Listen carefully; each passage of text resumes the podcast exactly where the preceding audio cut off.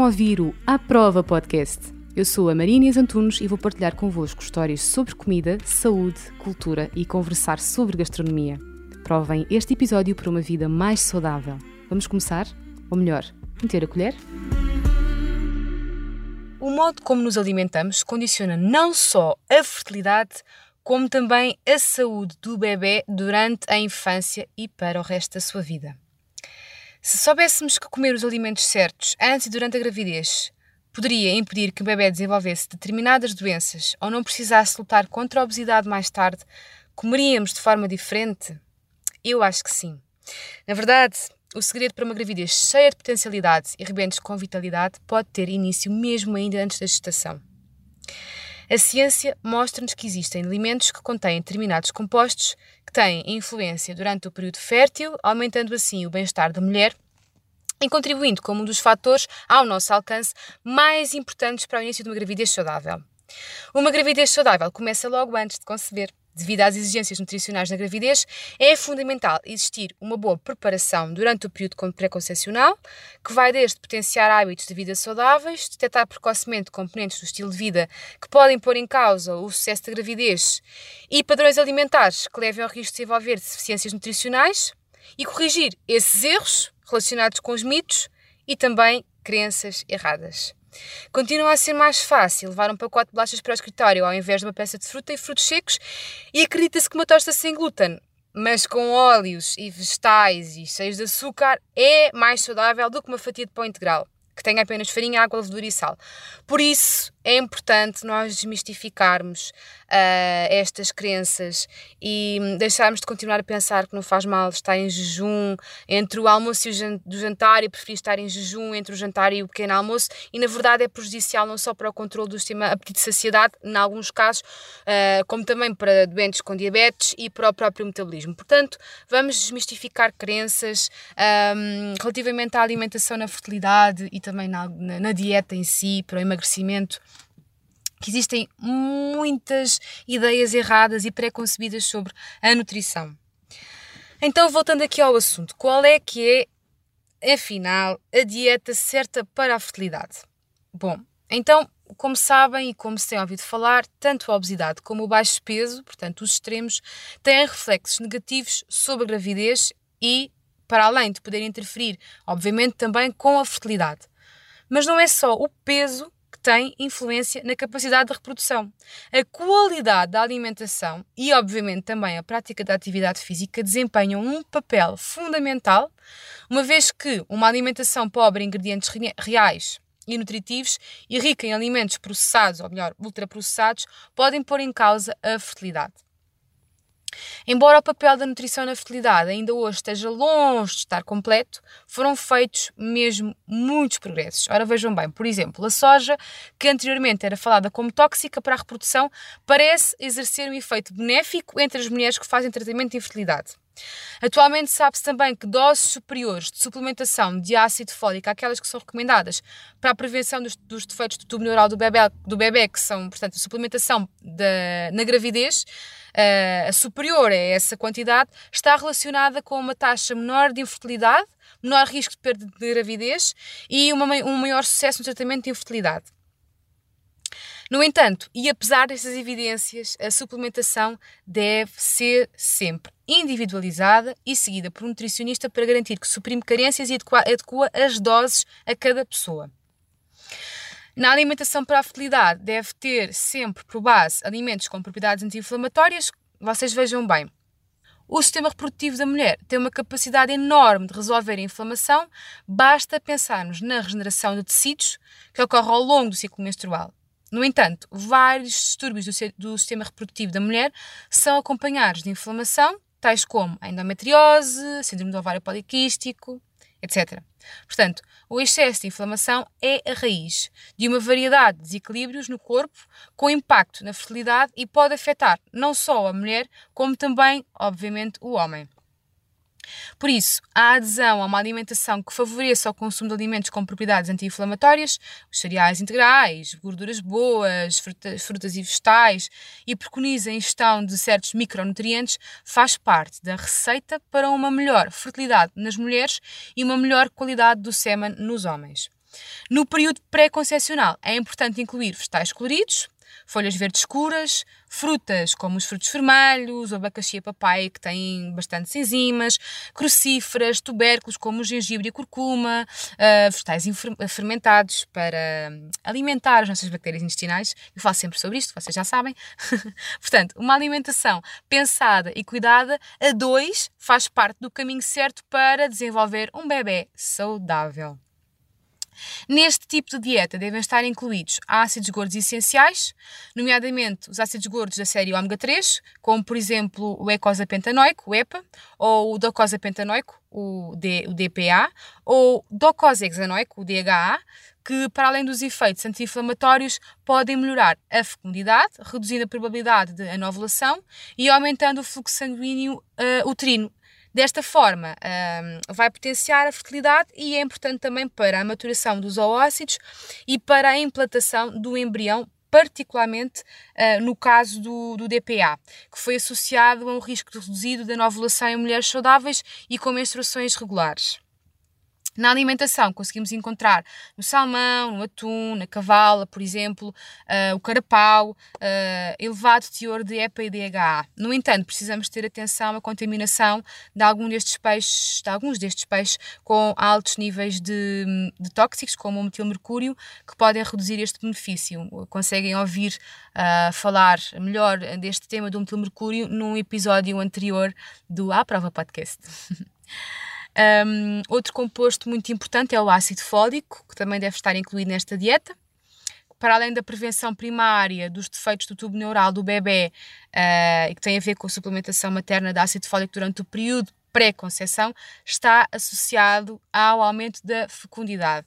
Curiosamente, esta suplementação está associada a um aumento da fecundidade com doses superiores àquelas que são atualmente recomendadas para a prevenção uh, dos defeitos do tubo neural do bebê uh, durante a gravidez. Há evidência também de que o ácido fólico, juntamente com a vitamina B12, aumenta as taxas, as taxas de sucesso no tratamento da infertilidade. Portanto, também poderá ser interessante nesta, nesta situação. Nas mulheres com síndrome do ovário poliquístico, ah, a resistência à insulina, que é uma característica nestes casos, pode exacerbar os, os sintomas associados como o hiperinsulinismo, a disfunção metabólica devido à estimulação da produção de androgénios. Por isso, uma dieta que seja normocalórica com diminuição da percentagem de hidratos de carbono pode melhorar significativamente o metabolismo dos hidratos de carbono e ter inúmeros benefícios na saúde reprodutiva nas mulheres uh, que são hiperinsulinémicas com síndrome do ovário poliquístico. Não me estou a referir, atenção, a uma dieta restritiva, onde não entra absolutamente nenhum ou quase nenhum alimento com este macronutriente, mas sim um cálculo que seja adequado às necessidades de caso a caso. Portanto, durante o período pré-concepcional, os alimentos integrais e as fibras também podem ajudar a prevenir a resistência à insulina, que pode afetar as hormonas reprodutivas e o ciclo menstrual. Portanto, procurem trocar os cereais pelas suas versões integrais e incluir a todas as refeições a maior variedade de vegetais possíveis. A vitamina D também é importante, por isso, se pensa em engravidar, é importante garantir que estes valores uh, da vitamina D estejam suficientes. Caso contrário, é necessário suplementar para suprimir estes valores, claro.